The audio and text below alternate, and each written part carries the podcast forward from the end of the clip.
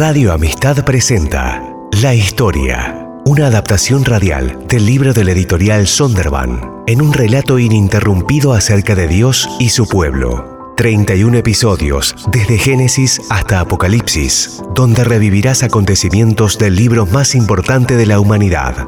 La historia. Todos los miércoles un nuevo episodio desde las 9 de la noche. Escúchalo en Radio Amistad y vivilo también en las redes sociales.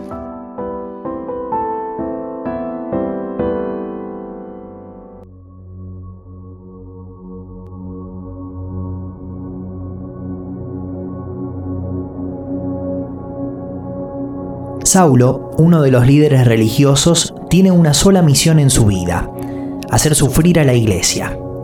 Él resulta muy eficiente en su labor hasta que tiene, por así decirlo, un enseguecedor encuentro con Jesús. Ahora, Saulo adopta un nombre nuevo, Pablo, a fin de iniciar su nueva misión, difundir las buenas nuevas de Jesús a través de todo el Asia Menor, la actual Turquía y Europa. Él funda iglesias por doquier, pero donde quiera que va, los problemas siempre parecen acompañarlo. En la iglesia de Antioquía eran profetas y maestros Bernabé, Simeón, apodado el Negro, Lucio de Sirene, Manaén, que se había criado con Herodes el tetrarca, y Saulo. Mientras ayunaban y participaban en el culto del Señor, el Espíritu Santo dijo, Apártenme ahora a Bernabé y a Saulo para el trabajo al que los he llamado. Así que después de ayunar, orar e imponerles las manos, los despidieron. Bernabé y Saulo, enviados por el Espíritu Santo, bajaron a Seleucia y de allí navegaron a Chipre.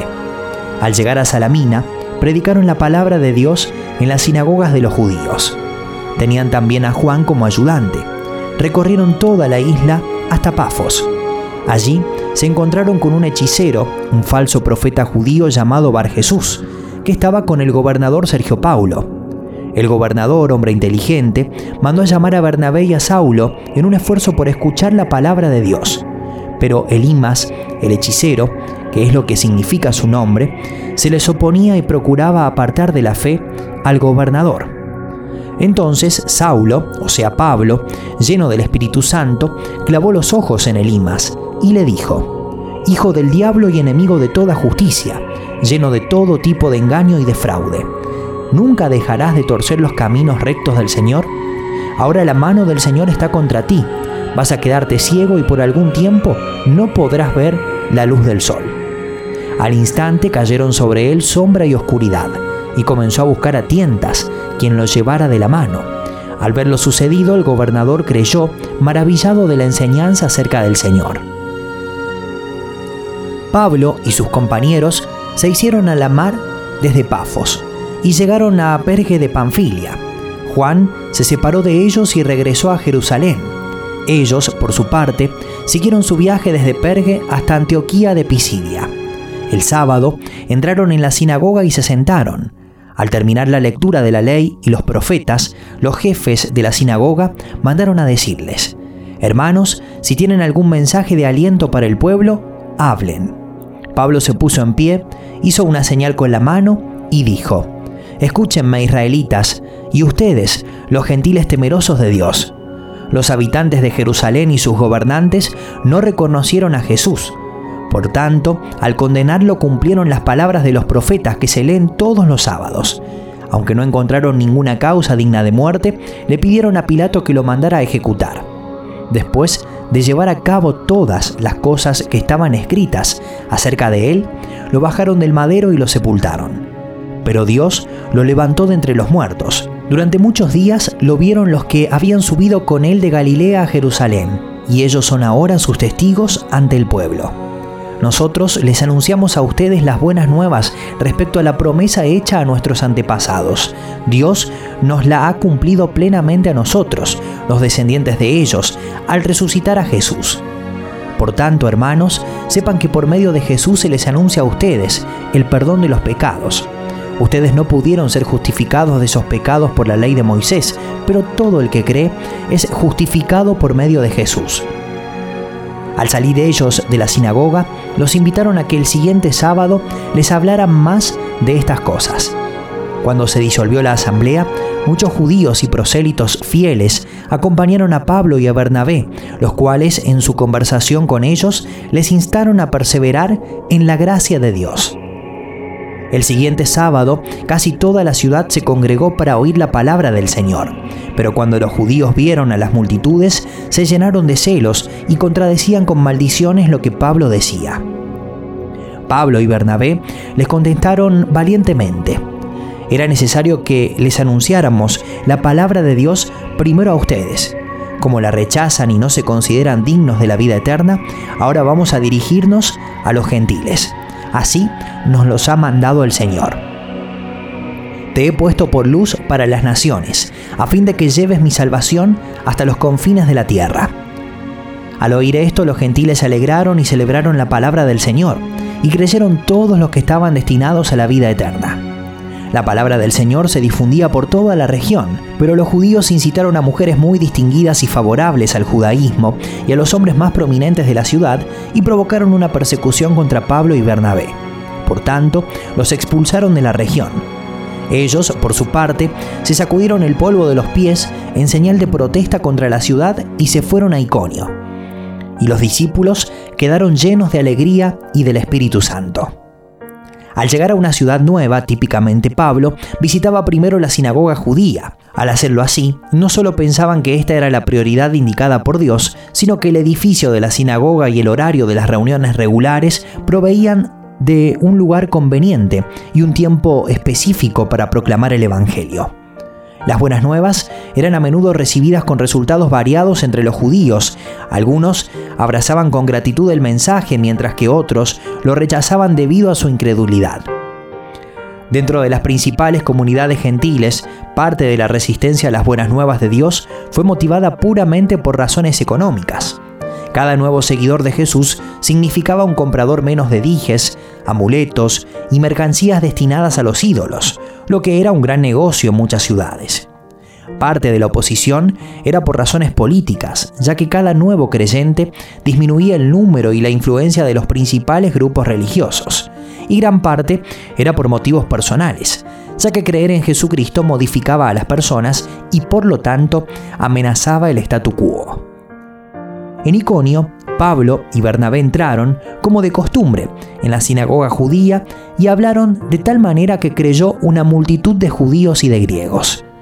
Pero los judíos incrédulos incitaron a los gentiles y les amargaron el ánimo contra los hermanos. En todo caso, Pablo y Bernabé pasaron allí bastante tiempo, hablando valientemente en el nombre del Señor, quien confirmaba el mensaje de su gracia, haciendo señales y prodigios por medio de ellos. La gente de la ciudad estaba dividida. Unos estaban de parte de los judíos y otros de parte de los apóstoles. Hubo un complot tanto de los gentiles como de los judíos, apoyados por sus dirigentes para maltratarlos y apedrearlos. Al darse cuenta de esto, los apóstoles huyeron a Listra y a Derbe, ciudades de Licaonia y a sus alrededores, donde siguieron anunciando las buenas nuevas. En Listra vivía un hombre lisiado de nacimiento, que no podía mover las piernas y nunca había caminado. Estaba sentado escuchando a Pablo, quien al reparar en él y ver que tenía fe para ser sanado, le ordenó con voz fuerte, Ponte de pie y enderezate. El hombre dio un salto y empezó a caminar. Al ver lo que Pablo había hecho, la gente comenzó a gritar en el idioma de Licaonia, los dioses han tomado forma humana y han venido a visitarnos. A Bernabé lo llamaban Zeus y a Pablo Hermes, porque era el que dirigía la palabra.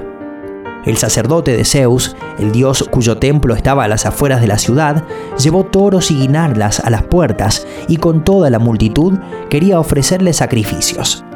Al enterarse de esto, los apóstoles Bernabé y Pablo se rasgaron las vestiduras y se lanzaron por entre la multitud gritando, Señores, ¿por qué hacen esto?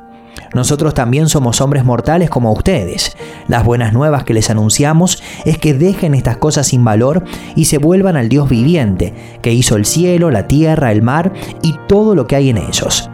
En épocas pasadas Él permitió que todas las naciones siguieran su propio camino. Sin embargo, no ha dejado de dar testimonio de sí mismo haciendo el bien, dándoles lluvias del cielo y estaciones fructíferas, proporcionándoles comida y alegría de corazón A pesar de todo lo que dijeron, a duras penas evitaron que la multitud les ofreciera sacrificios. Pablo sintió todo el peso de la oposición al desafiar a los judíos y a los gentiles a reconocer a Jesús como el Mesías prometido, esperado durante tanto tiempo, y el propio Hijo de Dios. Poco después de ser confundido por la multitud de gentiles en Listra con un dios, algunos judíos fueron capaces de cambiar el rumbo de la opinión pública en contra de los apóstoles. Pablo fue atacado por una turba que lo apedreó y lo dio por muerto.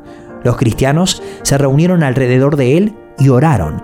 La fuerza de Pablo se renovó y él caminó de regreso a la ciudad. Al día siguiente, Pablo y Bernabé salieron para Derbe, la última ciudad que visitarían en este primer viaje misionero.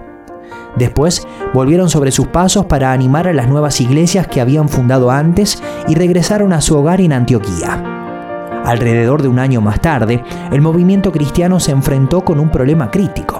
Algunos de los creyentes judíos insistieron en que los gentiles convertidos debían mantener la ley de Moisés, especialmente en referencia a la circuncisión, la ley física de la promesa de Dios a los judíos. Un concilio de líderes cristianos se reunió en Jerusalén. Pablo alegó que los gentiles no tenían que ser judíos para ser salvados y finalmente persuadió a los demás.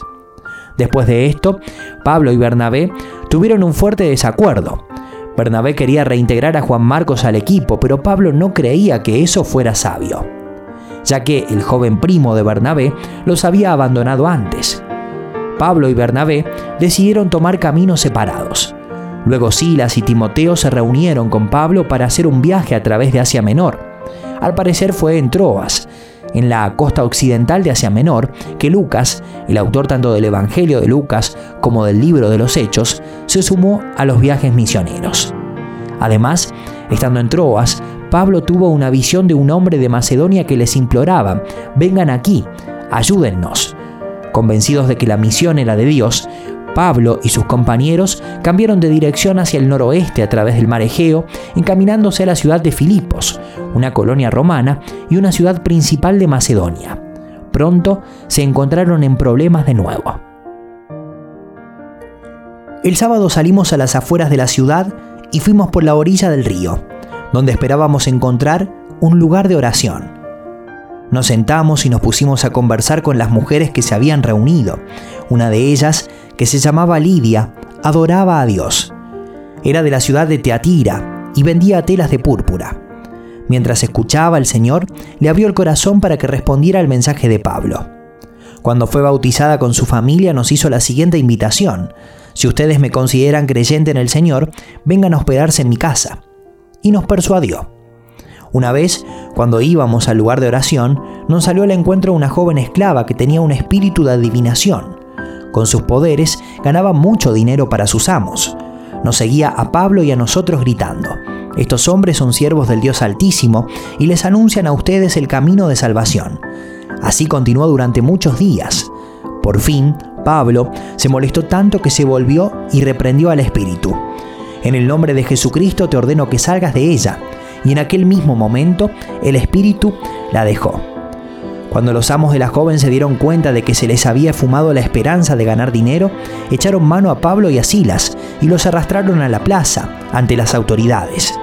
Los presentaron ante los magistrados y dijeron, estos hombres son judíos y están alborotando a nuestra ciudad, enseñando costumbres que a los romanos se nos prohíbe admitir o practicar.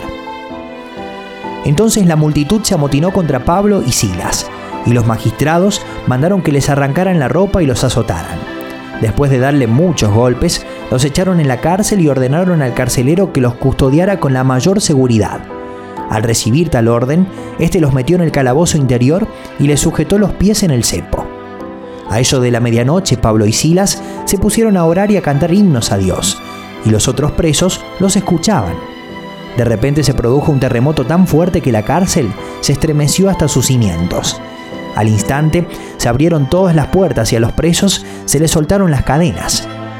El carcelero despertó y al ver las puertas de la cárcel de par en par, sacó la espada y estuvo a punto de matarse, porque pensaba que los presos se habían escapado. Pero Pablo le gritó, No te hagas ningún daño, todos estamos aquí.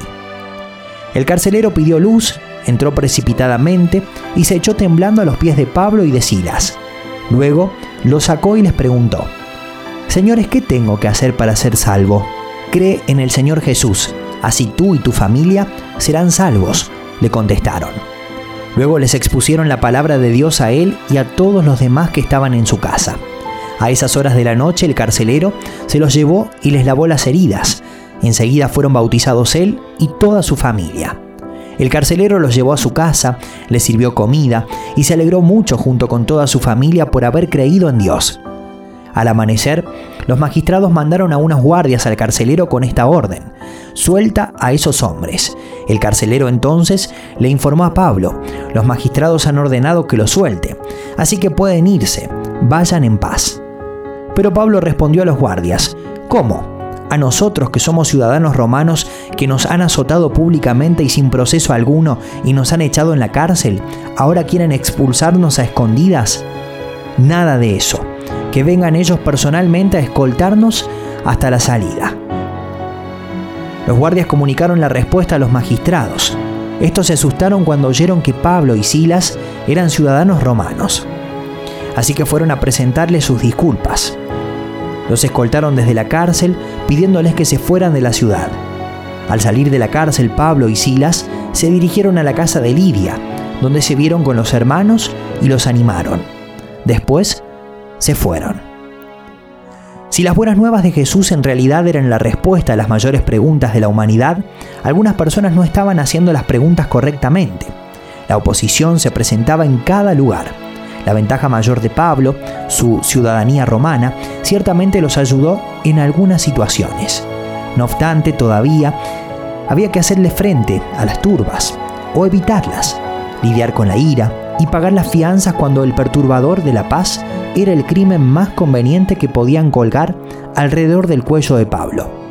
Nada de esto era fácil, pero Pablo consideraba los problemas como una oportunidad para confiar en Dios y nunca mirar atrás. Atravesando Anfípolis y Apolonia, Pablo y Silas llegaron a Tesalónica, donde había una sinagoga de los judíos. Como era su costumbre, Pablo entró en la sinagoga y tres sábados seguidos discutió con ellos. Basándose en las escrituras, les explicaba y demostraba que era necesario que el Mesías padeciera y resucitara. Les decía, este Jesús que les anunció es el Mesías. Algunos de los judíos se convencieron y se unieron a Pablo y a Silas, como también lo hicieron un buen número de mujeres prominentes y muchos griegos que adoraban a Dios. Pero los judíos, llenos de envidia, reclutaron a unos maleantes callejeros con los que armaron una turba y empezaron a alborotar la ciudad. Asaltaron la casa de Jasón en busca de Pablo y Silas, con el fin de procesarlos públicamente.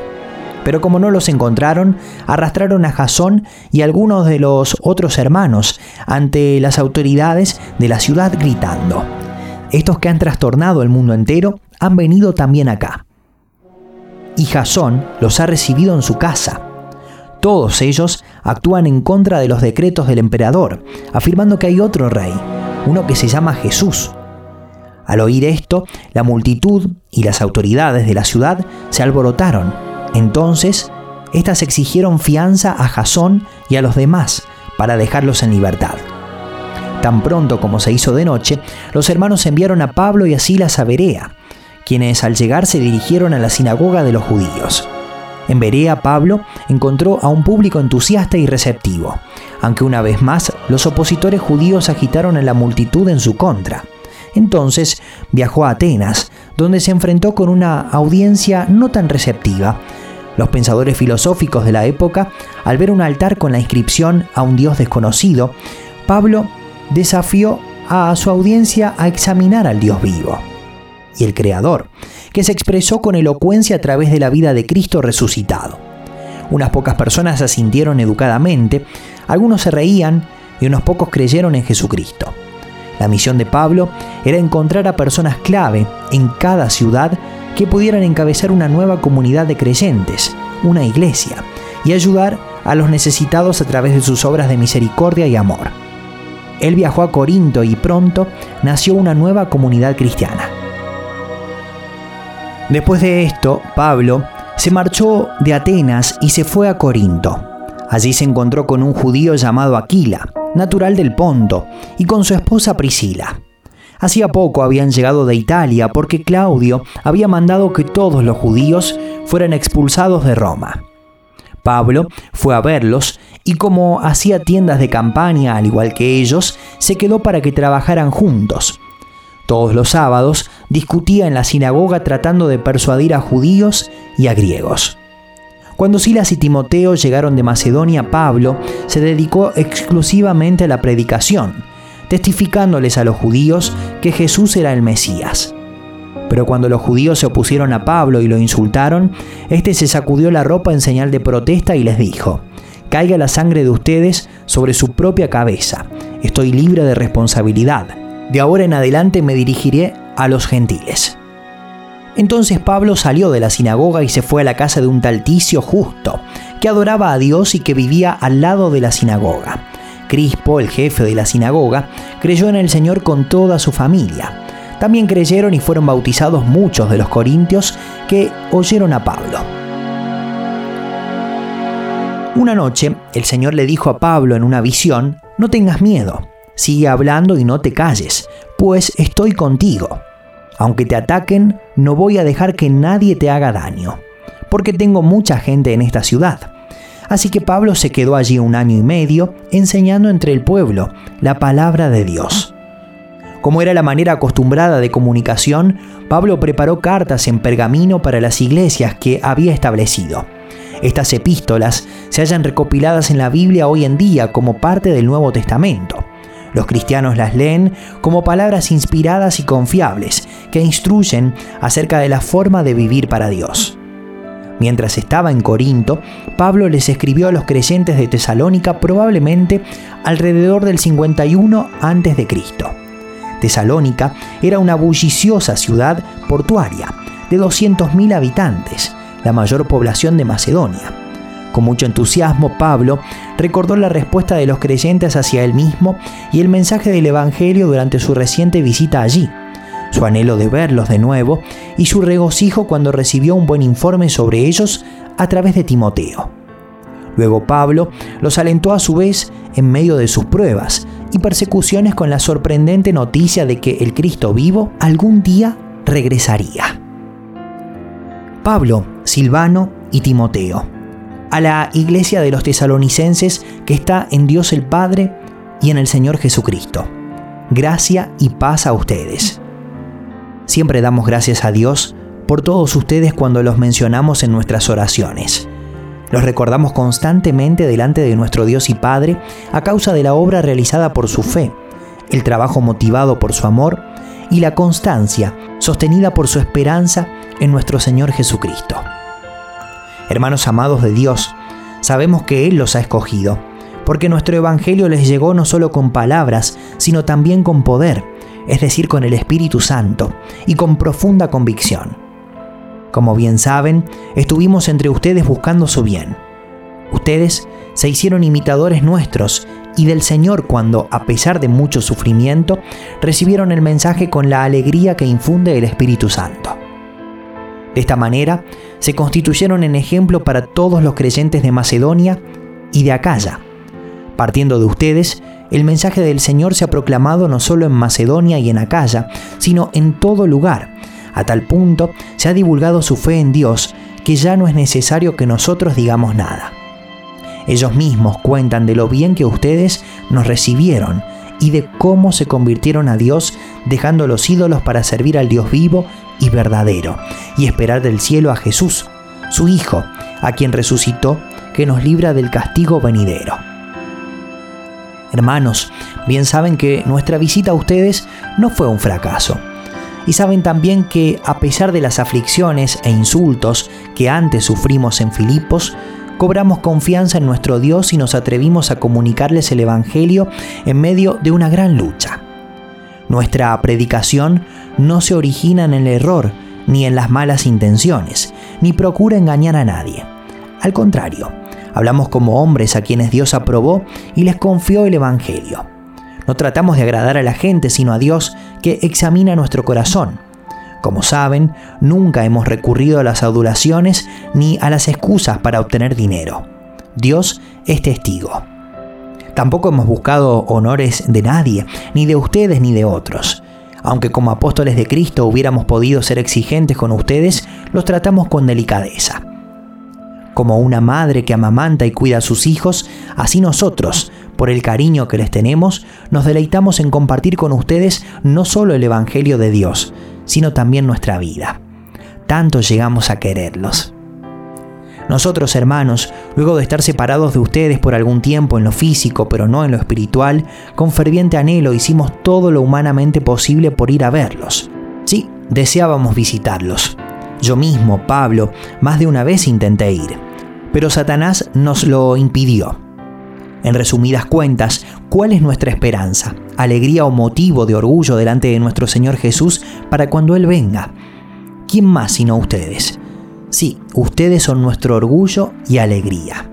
Por tanto, cuando ya no pudimos soportarlo más, pensamos que era mejor quedarnos solos en Atenas. Así que le enviamos a Timoteo, hermano nuestro y colaborador de Dios en el Evangelio de Cristo, con el fin de afianzarlos y animarlos en la fe, para que nadie fuera perturbado por estos sufrimientos. Ustedes mismos saben que se nos destinó para esto, pues cuando estábamos con ustedes les advertimos que íbamos a padecer sufrimientos, y así sucedió.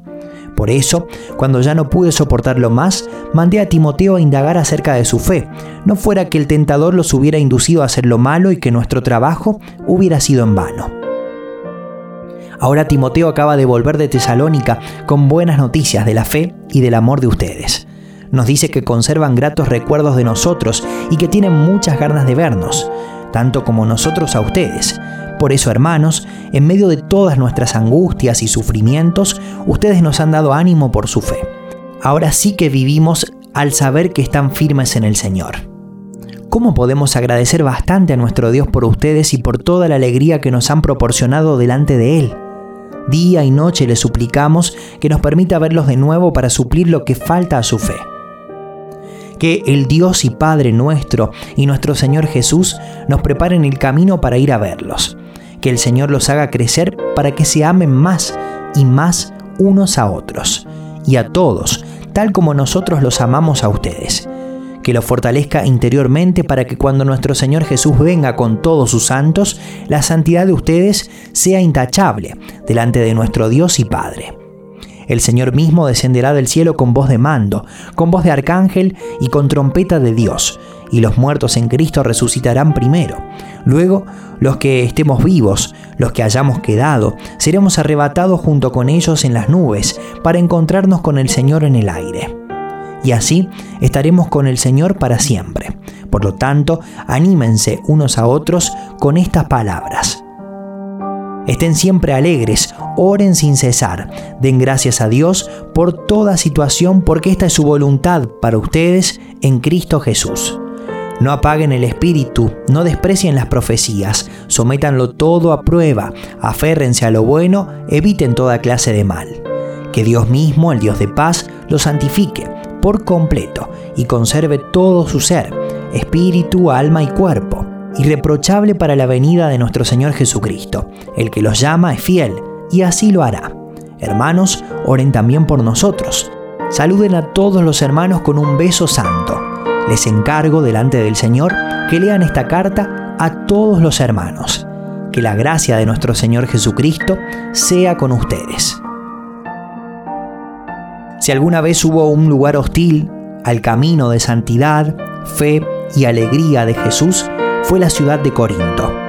El paganismo se había apoderado de esta ciudad cosmopolita, con su insaciable vida nocturna y sus mercados de alta categoría.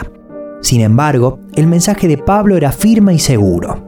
Una vez que hayas explorado toda la sabiduría humana elaborada por las mejores mentes de Grecia, aún quedan problemas que solo Jesucristo puede resolver.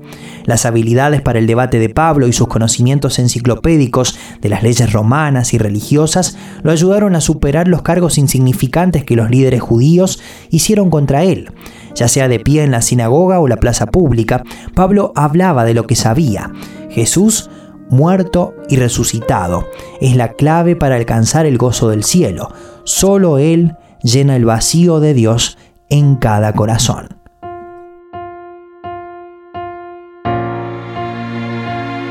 Mientras Galión era gobernador de Acaya, los judíos, a una atacaron a Pablo y lo condujeron al tribunal. Este hombre, denunciaron ellos, anda persuadiendo a la gente a adorar a Dios de una manera que va en contra de nuestra ley. Pablo ya iba a hablar cuando Galeón les dijo, si ustedes, los judíos, estuvieran entablando una demanda sobre algún delito o algún crimen grave, sería razonable que los escuchara. Pero como se trata de cuestiones de palabras, de nombres y de su propia ley, arréglense entre ustedes. No quiero ser juez de tales cosas. Así que mandó que los expulsaran del tribunal. Entonces se abalanzaron todos sobre Sóstenes, el jefe de la sinagoga, y lo golpearon delante del tribunal. Pero Galeón no le dio ninguna importancia al asunto. Pablo permaneció en Corinto algún tiempo más. Después se despidió de los hermanos y emprendió el viaje rumbo a Siria, acompañado de Priscila y Aquila. En Cencreas, antes de embarcarse, se hizo tapar la cabeza a causa de un voto que había hecho. Al llegar a Éfeso, Pablo se separó de sus acompañantes y entró en la sinagoga, donde se puso a discutir con los judíos. Estos le pidieron que se quedara más tiempo con ellos. Él no accedió, pero al despedirse les prometió ya volveré si Dios quiere. Y zarpó de Éfeso. Cuando desembarcó en Cesarea, subió a Jerusalén a saludar a la iglesia y luego bajó a Antioquía. Después de pasar algún tiempo allí, Pablo se fue a visitar una por una las congregaciones de Galacia y Frigia, animando a todos los discípulos. Por aquel entonces llegó a Éfeso un judío llamado Apolos, natural de Alejandría. Era un hombre ilustrado y convincente en el uso de las escrituras. Había sido instruido en el camino del Señor y con gran fervor hablaba y enseñaba con la mayor exactitud acerca de Jesús, aunque conocía solo el bautismo de Juan. Comenzó a hablar valientemente en la sinagoga. Al oírlo Priscila y Aquila lo tomaron a su cargo y le explicaron con mayor precisión el camino de Dios. Como Apolos quería pasar a Acaya, los hermanos lo animaron y les escribieron a los discípulos de allá para que lo recibieran. Cuando llegó ayudó mucho a quienes por la gracia habían creído, pues refutaba vigorosamente en público a los judíos, demostrando por las escrituras que Jesús es el Mesías. En todos los lugares a los que viajó, Pablo vio el poder de Dios obrando en la vida de las personas. En algunos lugares fue testigo de progresos espirituales cuando muchas personas creyeron. En cambio, en otros lugares resultó perseguido o golpeado. Siempre confiaba en que Dios produciría de todo algo bueno. Siempre Pablo fue un misionero y viajero incansable. Se quedaba por largos periodos de tiempo ministrando en algunas grandes ciudades estratégicas. Este fue el caso de Antioquía y Corinto. Y ahora el apóstol estaba por pasar más de dos años en Éfeso, el centro comercial principal de Asia Menor y guardián del templo de Artemisa, el nombre griego de la diosa romana Diana, una edificación que constituyó una de las siete maravillas del mundo antiguo. Mientras Apolos estaba en Corintio, Pablo recorrió las regiones del interior y llegó a Éfeso. Pablo entró en la sinagoga y habló allí con toda valentía durante tres meses discutía acerca del reino de Dios, tratando de convencerlos, pero algunos se negaron obstinadamente a creer, y ante la congregación hablaban mal del camino. Así que Pablo se alejó de ellos y formó un grupo aparte con los discípulos y a diario debatía en la escuela de Tirano. Esto continuó por espacio de dos años, de modo que todos los judíos y los griegos que vivían en la provincia de Asia llegaron a escuchar la palabra del Señor. Dios hacía milagros extraordinarios por medio de Pablo, a tal grado que a los enfermos les llevaban pañuelos y delantales que habían tocado el cuerpo de Pablo, y quedaban sanos de sus enfermedades, y los espíritus malignos salían de ellos. Unos judíos que andaban expulsando espíritus malignos intentaron invocar sobre los endemoniados el nombre del Señor Jesús. Decían en el nombre de Jesús a quien Pablo predica, les ordeno que salgan. Esto lo hacían siete hijos de un tal Ezeba, que era uno de los jefes de los sacerdotes judíos. Un día el espíritu maligno les replicó, conozco a Jesús y sé quién es Pablo, pero ustedes quiénes son. Y abalanzándose sobre ellos, el hombre que tenía el espíritu maligno los dominó a todos. Los maltrató con tanta violencia que huyeron de la casa desnudos y heridos. Cuando se enteraron los judíos y los griegos que vivían en Éfeso, el temor se apoderó de todos ellos, y el nombre del Señor Jesús era glorificado. Muchos de los que habían creído llegaban ahora y confesaban públicamente sus prácticas malvadas. Un buen número de los que practicaban la hechicería juntaron sus libros en un montón y los quemaron delante de todos. Cuando calcularon el precio de aquellos libros, resultó un total de 50.000 monedas de plata. Así la palabra del Señor crecía y se difundía con poder arrollador.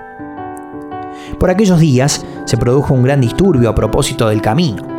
Un platero llamado Demetrio que hacía figuras en plata del templo de Artemisa, proporcionaba a los artesanos no poca ganancia.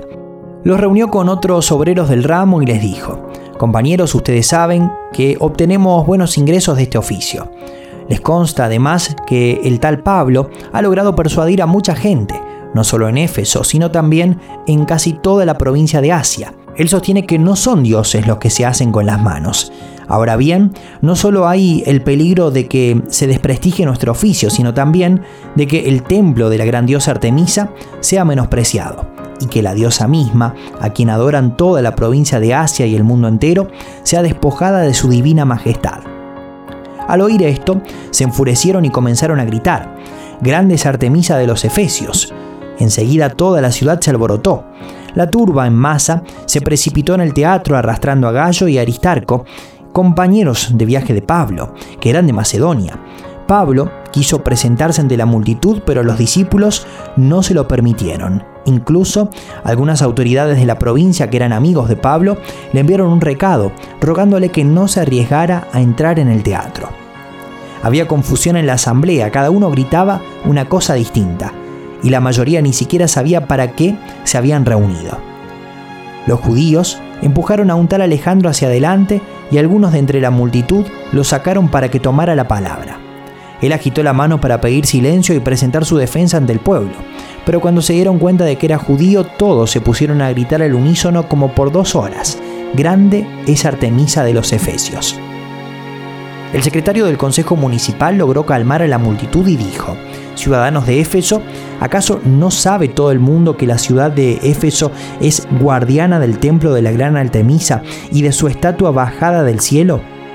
Ya que estos hechos son innegables, es preciso que ustedes se calmen y no hagan nada precipitadamente. Ustedes han traído a estos hombres, aunque ellos no han cometido ningún sacrilegio ni han blasfemado contra nuestra diosa. Así que si Demetrio y sus compañeros de oficio tienen alguna queja contra alguien, para eso hay tribunales y gobernadores. Vayan y presenten allí sus acusaciones unos contra otros. Si tienen alguna otra demanda, que se resuelva en legítima asamblea. Tal y como están las cosas, con los sucesos de hoy corremos el riesgo de que nos acusen de causar disturbios. ¿Qué razón podríamos dar de este alboroto si no hay ninguna? Dicho esto, despidió la asamblea. Cuando cesó el alboroto, Pablo mandó llamar a los discípulos y después de animarlos, se despidió y salió rumbo a Macedonia.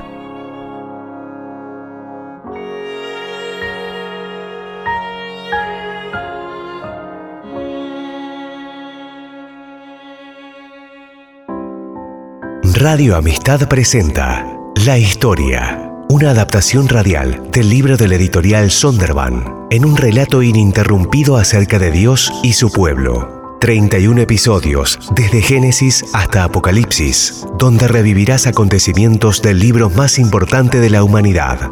La historia. Todos los miércoles un nuevo episodio desde las 9 de la noche. Escúchalo en Radio Amistad y vivilo también en las redes sociales.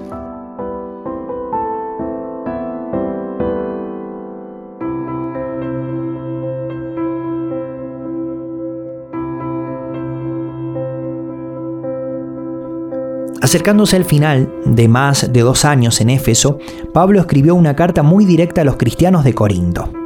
Aunque esta no fue la primera carta que les escribió, la conocemos como Primera de Corintios, que se encuentra en el Nuevo Testamento. En la ciudad de Corinto, los seguidores de Jesús trabajaron arduamente para mantener la fe. La adoración a los ídolos era popular, ya que Corinto albergaba al menos una docena de templos paganos. En un tiempo, más de mil prostitutas oficiaban en solo el templo de Afrodita. Vivir practicando la verdad no era fácil, y por desgracia, en vez de hacerle frente a los desafíos de su cultura como un cuerpo unido, los creyentes de Corinto se hallaban fragmentados en facciones. La carta de Pablo les habló con elocuencia. acerca de los problemas que ellos enfrentaban, concluyendo con un recordatorio de que Cristo había triunfado sobre la muerte. Pablo, llamado por la voluntad de Dios a ser apóstol de Cristo Jesús y nuestro hermano Sóstenes, a la iglesia de Dios que está en Corinto, a los que han sido santificados en Cristo Jesús y llamados a ser su santo pueblo junto con todos los que en todas partes invocan el nombre de nuestro Señor Jesucristo, Señor de ellos y de nosotros. Que Dios, nuestro Padre y el Señor Jesucristo les concedan gracia y paz. Les suplico, hermanos, en el nombre de nuestro Señor Jesucristo, que todos vivan en armonía y que no haya divisiones entre ustedes, sino que se mantengan unidos en un mismo pensar y en un mismo propósito. Digo esto, hermanos míos, porque algunos de la familia de Cloé me han informado de que hay rivalidades entre ustedes. Me refiero a que unos dicen yo sigo a Pablo, otros afirman yo a Apolos, y otros yo a Cefas, y otros yo a Cristo. ¿Cómo? ¿Está dividido Cristo? ¿Acaso Pablo fue crucificado por ustedes? ¿O es que fueron bautizados en el nombre de Pablo? Yo, hermanos, no pude dirigirme a ustedes como a espirituales, sino como a inmaduros, apenas niños en Cristo. Les di leche porque no podían asimilar alimento sólido, ni pueden todavía, pues aún son inmaduros. Mientras haya entre ustedes celos y contiendas, ¿no serán inmaduros? ¿Acaso no se están comportando según criterios meramente humanos? Cada uno afirma yo sigo a Pablo y otro yo sigo a Apolos. ¿No es porque están actuando con criterios humanos? Después de todo, ¿qué es Apolos? ¿Y qué es Pablo? Nada más que servidores por medio de los cuales ustedes llegaron a creer, según lo que el Señor le asignó a cada uno. Yo sembré, Apolos regó, pero Dios ha dado el crecimiento. Así que no cuenta ni el que siembra ni el que riega, sino solo Dios, quien es el que hace crecer. El que siembra y el que riega están al mismo nivel, aunque cada uno será recompensado según su propio trabajo. En efecto, nosotros somos colaboradores del servicio de Dios y ustedes son el campo de cultivo de Dios, son el edificio de Dios. Según la gracia que Dios me ha dado, yo como maestro constructor eché los cimientos y otro construye sobre ellos. Pero cada uno tenga cuidado de cómo construye, porque nadie puede poner un fundamento diferente del que ya está puesto, que es Jesucristo. Por lo tanto, que nadie base su orgullo en el hombre. Al fin y al cabo, todo es de ustedes, ya sea Pablo o Apolos o Cefas, o el universo o la vida, o la muerte, o lo presente o lo porvenir. Todo es de ustedes, y ustedes son de Cristo, y Cristo es de Dios. Por carta ya les he dicho que no se relacionen con personas inmorales. Por supuesto, no me refería a la gente inmoral de este mundo, ni a los avaros, estafadores o idólatras. En tal caso, tendrían ustedes que salirse de este mundo. Pero en esta carta quiero aclararles que no deben relacionarse con nadie que llamándose hermano sea inmoral o avaro, idólatra, calumniador, borracho o estafador. Con tal persona ni siquiera deben juntarse para comer. ¿Acaso me toca a mí juzgar a los de afuera? ¿No son ustedes los que deben juzgar a los de adentro? Dios juzgará a los de afuera. Huyan de la inmoralidad sexual. Todos los demás pecados que una persona comete quedan fuera de su cuerpo. Pero el que comete inmoralidades sexuales peca contra su propio cuerpo. ¿Acaso no saben que su cuerpo es templo del Espíritu Santo, quien está en ustedes y al que han recibido de parte de Dios? Ustedes no son sus propios dueños, fueron comprados por un precio. Por tanto, honren con su cuerpo a Dios. Por tanto, mis queridos hermanos, huyan de la idolatría. Me dirijo a personas sensatas, juzguen ustedes mismos lo que digo. Esta copa de bendición por la cual damos gracias no significa que entramos en comunión con la sangre de Cristo. Ese pan que partimos no significa que entramos en comunión con el cuerpo de Cristo. Hay un solo pan del cual todos participamos, por eso aunque somos muchos, formamos un solo cuerpo. Consideren al pueblo de Israel como tal. ¿No entran en comunión con el altar los que comen de lo sacrificado? ¿Qué quiero decir con esta comparación? que el sacrificio que los gentiles ofrecen a los ídolos sea algo o que el ídolo mismo sea algo, sino que cuando ellos ofrecen sacrificios lo hacen para los demonios, no para Dios. Y no quiero que ustedes entren en comunión con los demonios. No pueden beber de la copa del Señor y también de la copa de los demonios. No pueden participar de la mesa del Señor y también de la mesa de los demonios. En cuanto a los dones espirituales, hermanos, quiero que entiendan bien este asunto. Ahora bien, hay diversos dones, pero un mismo espíritu. Hay diversas maneras de servir, pero un mismo Señor. Hay diversas funciones, pero es un mismo Dios el que hace todas las cosas en todos. De hecho, aunque el cuerpo es uno solo, tiene muchos miembros, y todos los miembros, no obstante ser muchos, forman un solo cuerpo. Así sucede con Cristo. Todos fuimos bautizados por un solo espíritu, para constituir un solo cuerpo, ya seamos judíos o gentiles, esclavos o libres, y a todos se nos dio a beber de un mismo espíritu. Ahora bien, el cuerpo no consta de un solo miembro, sino de muchos. Si el pie dijera, como no soy mano, no soy del cuerpo, no por eso dejaría de ser parte del cuerpo. Y si la oreja dijera, como no soy ojo, no soy del cuerpo, no por eso dejaría de ser parte del cuerpo. Si todo el cuerpo fuera ojo, ¿qué sería del oído? Si todo el cuerpo fuera oído, ¿qué sería del olfato? En realidad, Dios colocó cada miembro del cuerpo como mejor le pareció. Ahora bien, ustedes son el cuerpo de Cristo y cada uno es miembro de ese cuerpo. Si hablo en lenguas humanas y angelicales pero no tengo amor, no soy más que un metal que resuena o un platillo que hace ruido. Si tengo el don de profecía y entiendo todos los misterios y poseo todo conocimiento, y si tengo una fe que logra trasladar montañas, pero me falta el amor, no soy nada si reparto entre los pobres todo lo que poseo y si entrego mi cuerpo para que lo consuman las llamas, pero no tengo amor, nada gano con eso. El amor es paciente, es bondadoso, el amor no es envidioso ni jactancioso ni orgulloso, no se comporta con rudeza, no es egoísta, no se enoja fácilmente, no guarda rencor. El amor no se deleita en la maldad, sino que se regocija con la verdad. Todo lo disculpa, todo lo cree todo lo espera, todo lo soporta. Ahora, hermanos, quiero recordarles el Evangelio que les prediqué, el mismo que recibieron y en el cual se mantienen firmes.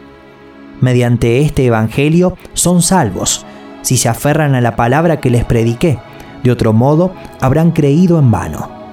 Porque ante todo les transmití a ustedes lo que yo mismo recibí, que Cristo murió por nuestros pecados, según las Escrituras, que fue sepultado y que resucitó al tercer día según las escrituras, y que se apareció a Cefas y luego a los doce. Después se apareció a más de 500 hermanos a la vez, la mayoría de los cuales viven todavía, aunque algunos han muerto. Luego se apareció a Jacobo, más tarde a todos los apóstoles y por último, como a uno nacido fuera del tiempo, se me apareció también a mí Admito que yo soy el más insignificante de los apóstoles y que ni siquiera merezco ser llamado apóstol porque perseguía a la iglesia de Dios.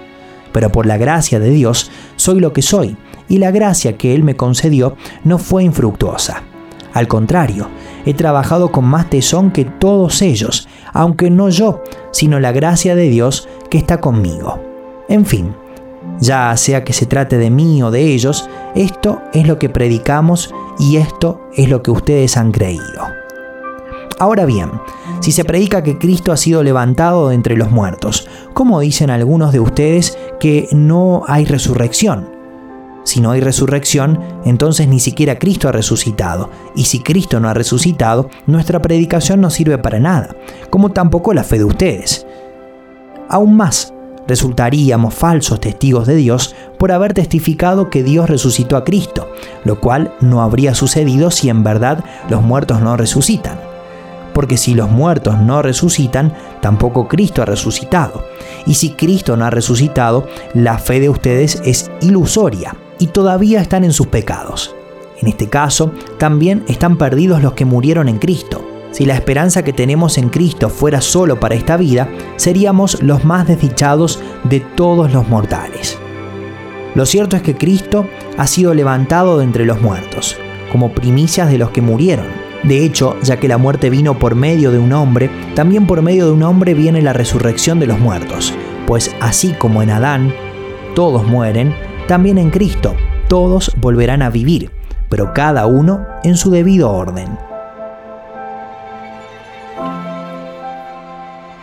Cristo, las primicias. Después, cuando Él venga, los que le pertenecen. Entonces vendrá el fin. Cuando Él entregue el reino de Dios, el Padre, luego de destruir todo dominio, autoridad y poder, porque es necesario que Cristo reine hasta poner a todos sus enemigos debajo de sus pies. Fíjense bien en el misterio que les voy a revelar. No todos moriremos, pero todos seremos transformados, en un instante, en un abrir y cerrar de ojos, al toque final de la trompeta. Pues sonará la trompeta, y los muertos resucitarán con un cuerpo incorruptible, y nosotros seremos transformados, porque lo corruptible tiene que revestirse de lo incorruptible y lo moral de inmortalidad. Cuando lo corruptible se revista de lo incorruptible y lo mortal de inmortalidad, entonces se cumplirá lo que está escrito. La muerte ha sido devorada por la victoria. ¿Dónde está, oh muerte, tu victoria? ¿Dónde está, oh muerte, tu aguijón? El aguijón de la muerte es el pecado, y el poder del pecado es la ley. Pero gracias a Dios que nos da la victoria por medio de nuestro Señor Jesucristo. Por lo tanto, mis queridos hermanos, manténganse firmes e inconmovibles, progresando siempre en la obra del Señor, conscientes de que su trabajo en el Señor no es en vano. Las iglesias de la provincia del Asia mandan saludos. Aquila y Priscila los saludan cordialmente en el Señor, como también la iglesia que se reúne en la casa de ellos. Todos los hermanos les mandan saludos. Salúdense unos a otros con un beso santo. Yo, Pablo, escribo este saludo de mi puño y letra. Si alguno no ama al Señor, quede bajo maldición. Maranata. Que la gracia del Señor Jesús sea con ustedes. Los amo a todos, ustedes, en Cristo Jesús. Amén. ¿Cómo agrada una persona a Dios? Muchas religiones enseñan que hay que apaciguar a Dios o a otros dioses con ofrendas, rituales o supersticiosas. Sin embargo, la historia de Dios elimina nuestra lista de quehaceres la fe en Cristo es el camino de Dios para nosotros y el gozo en Jesús es lo que Dios pide de nuestra parte. Cuando las personas religiosas se convierten en seguidores de Cristo, son liberadas del pecado y los rituales legalistas. Los cristianos en Galacia estaban siendo influenciados por los judíos cristianos que creían que varias de las prácticas ceremoniales del judaísmo eran obligatorias para los seguidores de Jesús. Pablo les escribió a las iglesias en esta parte de Asia Menor para advertirles que en realidad estaban abandonando a Dios y anunciando un falso evangelio. Él proclamó fuertemente que las personas no podían ser salvadas por la realización de buenas obras en general o por adherirse a la ley de Moisés en particular. Tenemos que llegar a Dios confiando solo en Cristo. Solo entonces experimentaremos la libertad. Pablo, apóstol, no por investidura ni mediación humanas, sino por Jesucristo y por Dios Padre, que lo levantó de entre los muertos y todos los hermanos de los que están conmigo. A las iglesias de Galacia. Que Dios, nuestro Padre y el Señor Jesucristo les concedan gracia y paz.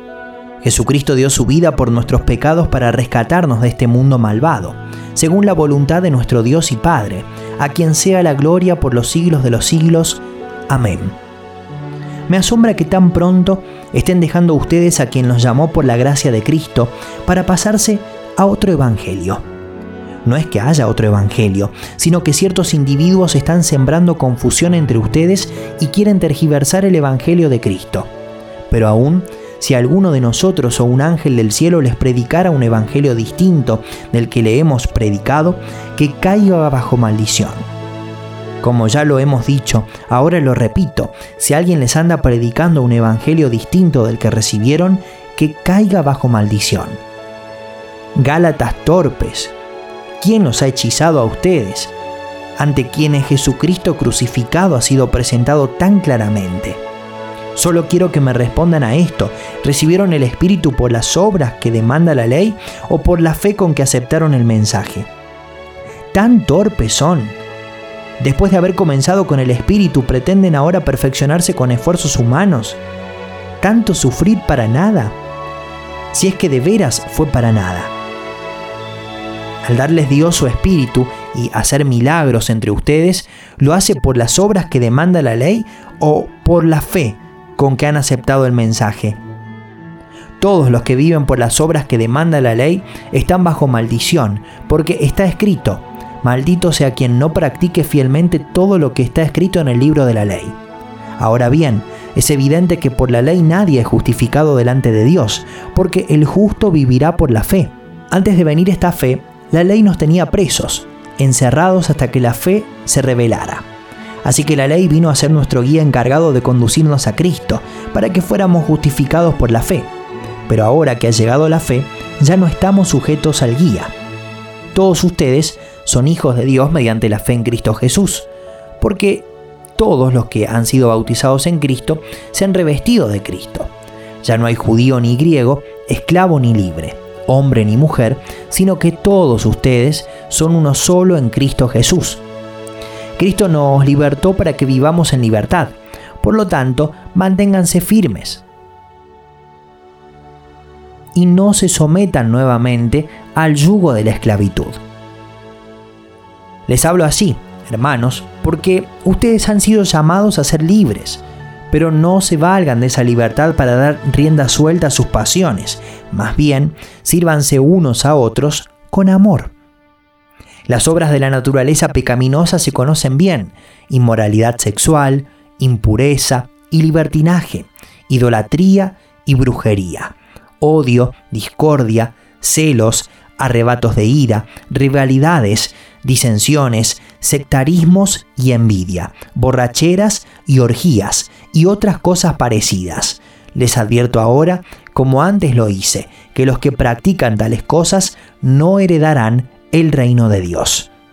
En cambio, el fruto del Espíritu es amor, alegría, paz, paciencia, amabilidad, bondad, fidelidad, humildad y dominio propio. No hay ley que condene estas cosas. Los que son de Cristo Jesús han crucificado la naturaleza pecaminosa con sus pasiones y deseos. Si el Espíritu nos da vida, andemos guiados por el Espíritu. No dejemos que la vanidad nos lleve a irritarnos y a envidiarnos unos a otros. Hermanos, que la gracia de nuestro Señor Jesucristo sea con el espíritu de cada uno de ustedes. Amén. Pablo nunca había visitado a la iglesia de Roma, que se componía tanto de judíos como de gentiles cristianos, aunque ciertamente la mayoría eran gentiles. Alrededor del año 57 después de Cristo, les escribió una carta extraordinaria para estabilizar su comprensión de la historia de Dios, acerca de Jesús el Mesías y darles valor en sus momentos de presión. Esta brillante carta indicaba las verdades fundamentales del cristianismo y respondía a preguntas difíciles sobre el pecado, la gracia, la ley judía y el eterno poder del amor de Dios. Pablo, siervo de Cristo Jesús, llamado a ser apóstol, apartado para anunciar el Evangelio de Dios que por medio de sus profetas ya había prometido en las Sagradas Escrituras. Este Evangelio habla de su Hijo, que según la naturaleza humana era descendiente de David, pero que según el Espíritu de Santidad fue designado con poder de Hijo de Dios por la resurrección. Él es Jesucristo nuestro Señor. Les escribo a todos ustedes, los amados de Dios, que están en Roma, que han sido llamados a ser santos. Que Dios, nuestro Padre y el Señor Jesucristo les concedan gracia y paz. A la verdad, no me avergüenzo del Evangelio, pues es poder de Dios para la salvación de todos los que creen, de los judíos primeramente, pero también de los gentiles. De hecho, en el Evangelio se revela la justicia que proviene de Dios, la cual es por fe, de principio a fin, tal como está escrito, el justo vivirá por la fe. Ahora bien, sabemos que todo lo que dice la ley lo dice a quienes están sujetos a ella, para que todo el mundo se calle la boca y quede convicto delante de Dios. Por tanto, nadie será justificado en presencia de Dios por hacer las obras que exige la ley, Más bien, mediante la ley, cobramos conciencia del pecado. Pero ahora, sin la mediación de la ley, se ha manifestado la justicia de Dios, de la que dan testimonio la ley y los profetas. Esta justicia de Dios llega mediante la fe en Jesucristo a todos los que creen. De hecho, no hay distinción, pues todos han pecado y están privados de la gloria de Dios. Pero por su gracia son justificados gratuitamente mediante la redención que Cristo Jesús efectuó.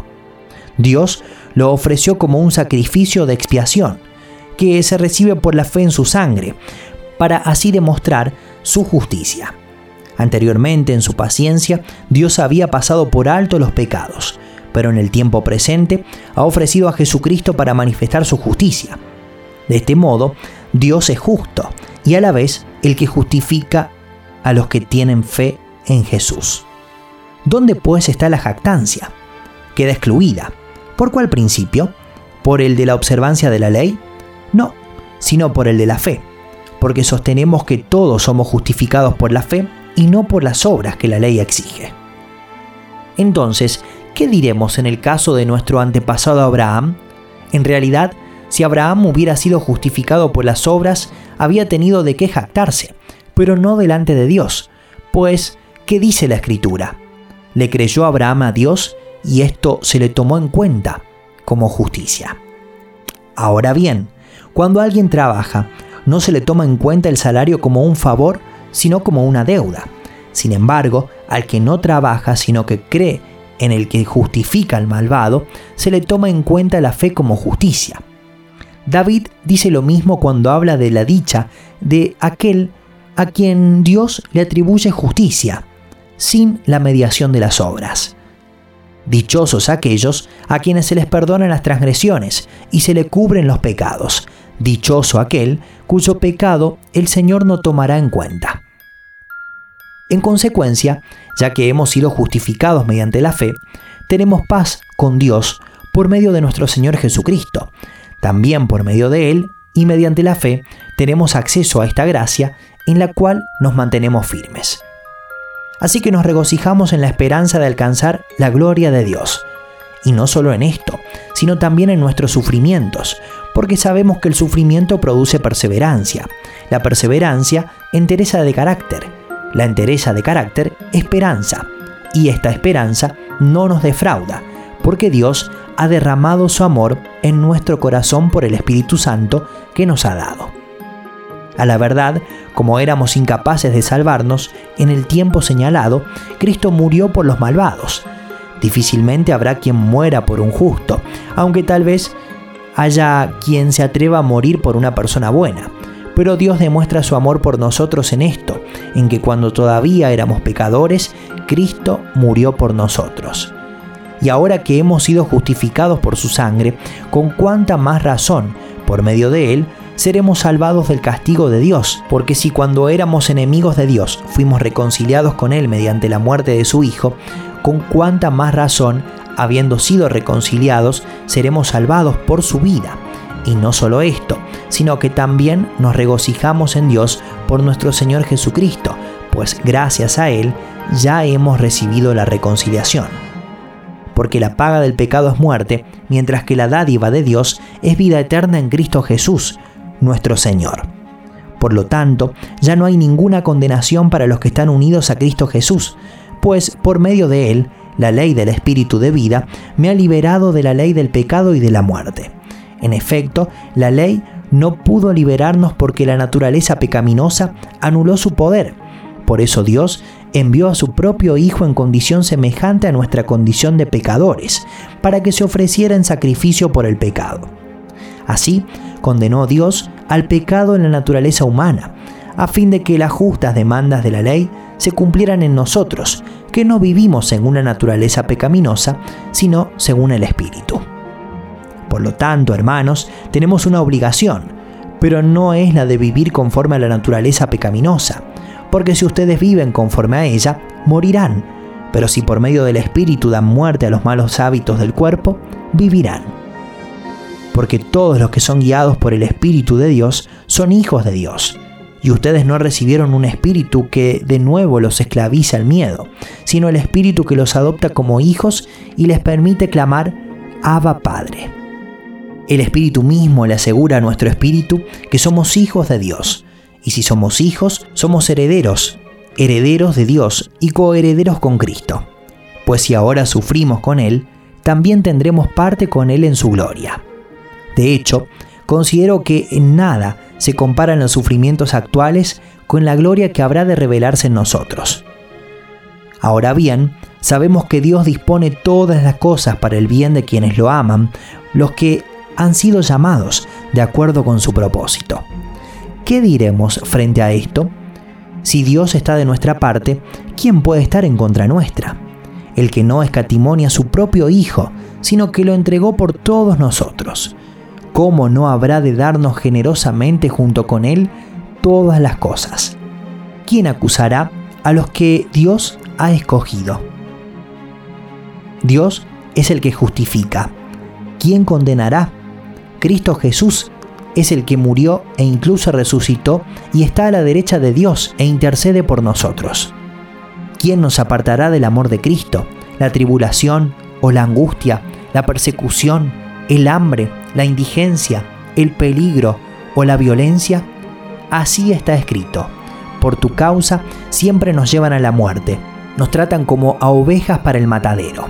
Sin embargo, en todo esto somos más que vencedores por medio de aquel que nos amó, pues estoy convencido de que ni la muerte ni la vida, ni los ángeles ni los demonios, ni lo presente ni lo porvenir, ni los poderes ni lo alto ni lo profundo, ni cosa alguna en toda la creación podrá apartarnos del amor que Dios nos ha manifestado en Cristo Jesús, nuestro Señor.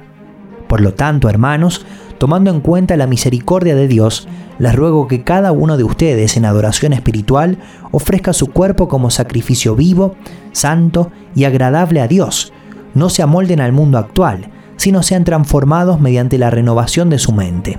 Así podrán comprobar cuál es la voluntad de Dios, buena, agradable y perfecta. Por la gracia que se me ha dado, les digo a todos ustedes, nadie tenga un concepto de sí más alto que el que debe tener, sino más bien piense de sí mismo con moderación, según la medida de fe que Dios le haya dado pues así como cada uno de nosotros tiene un solo cuerpo con muchos miembros y no todos estos miembros desempeñan la misma función, también nosotros, siendo muchos, formamos un solo cuerpo en Cristo y cada miembro está unido a todos los demás. Tenemos dones diferentes según la gracia que se nos ha dado. Si el don de alguien es el de profecía, que lo use en proporción con su fe. Si es el de prestar un servicio, que lo preste. Si es el de enseñar, que enseñe. Si es el de animar a otros, que los anime. Si es el de socorrer a los necesitados, que dé con generosidad. Si es el de dirigir, que dirija con esmero. Si es el de mostrar compasión, que lo haga con alegría. Y como desde hace muchos años anhelo verlos, tengo planes de visitarlos cuando vaya rumbo a España. Espero que después de que haya disfrutado de la compañía de ustedes por algún tiempo, me ayuden a continuar el viaje. Por ahora voy a Jerusalén para llevar ayuda a los hermanos, ya que Macedonia y Acaya tuvieron a bien hacer una colecta para los hermanos pobres de Jerusalén. Lo hicieron de buena voluntad, aunque en realidad era su obligación hacerlo porque si los gentiles han participado de las bendiciones espirituales de los judíos, están en deuda con ellos, para servirles con las bendiciones materiales. Así que una vez que yo haya cumplido esa tarea y entregado en sus manos ese fruto, saldré para España y de paso los visitaré a ustedes. Sé que cuando los visite, iré con la abundante bendición de Cristo. Les ruego, hermanos, por nuestro Señor Jesucristo y por el amor del Espíritu, que se unan conmigo en esta lucha y que oren a Dios por mí. Pídanle que me libre de caer en manos de los incrédulos que están en Judea y que los hermanos de Jerusalén reciban bien la ayuda que les llevo. De este modo, por la voluntad de Dios, llegaré a ustedes con alegría y podré descansar entre ustedes por algún tiempo. El Dios de paz sea con todos ustedes. Amén. Después de viajar a través de Macedonia y alentar a muchas personas allí, Pablo puso su mirada en Jerusalén. Él se sintió urgentemente obligado por Dios a regresar allí a pesar de que tuvo el presentimiento de que le esperaban momentos difíciles. Lucas, el médico, viajó con Pablo en esta ocasión y registró en el libro de los Hechos una impresionante descripción en primera persona de sus últimas experiencias compartidas. Continuará.